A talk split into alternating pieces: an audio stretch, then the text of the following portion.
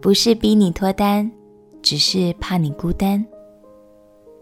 朋友平安，让我们陪你读圣经，一天一章，生命发光。今天来读创世纪第二章。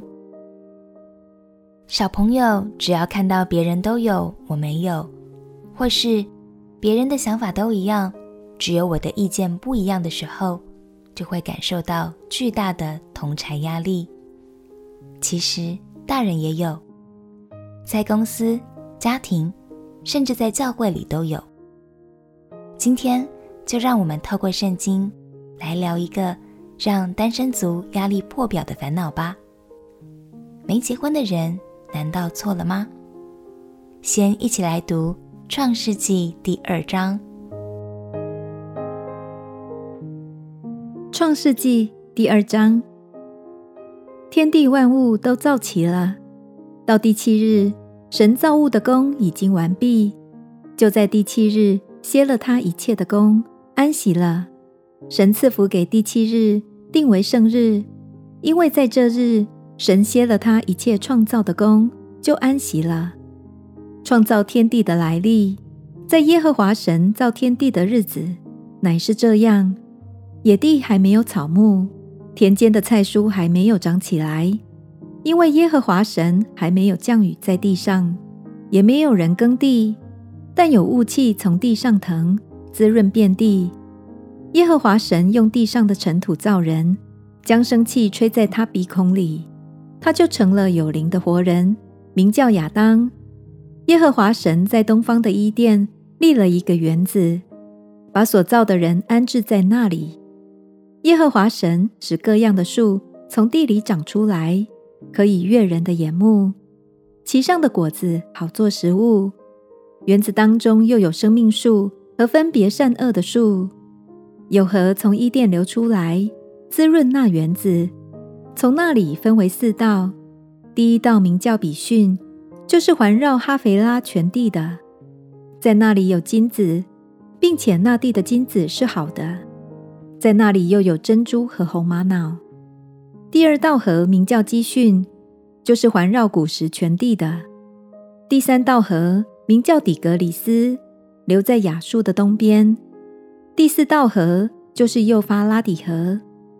耶和华神将那人安置在伊甸园，使他修理看守。耶和华神吩咐他说：“园中各样树上的果子，你可以随意吃。”只是分别善恶树上的果子，你不可吃，因为你吃的日子必定死。耶和华神说：“那人独居不好，我要为他造一个配偶帮助他。”耶和华神用土所造成的野地各样走兽和空中各样飞鸟，都带到那人面前，看他叫什么。那人怎样叫各样的活物，那就是他的名字。那人便给一切牲畜和空中飞鸟、野地走兽都起了名，只是那人没有遇见配偶帮助他。耶和华神使他沉睡，他就睡了。于是取下他的一条肋骨，又把肉合起来。耶和华神就用那人身上所取的肋骨造成一个女人，领他到那人跟前。那人说：“这是我骨中的骨，肉中的肉。”可以称她为女人，因为她是从男人身上取出来的。因此，人要离开父母，与妻子联合，二人成为一体。当时夫妻二人赤身露体，并不羞耻。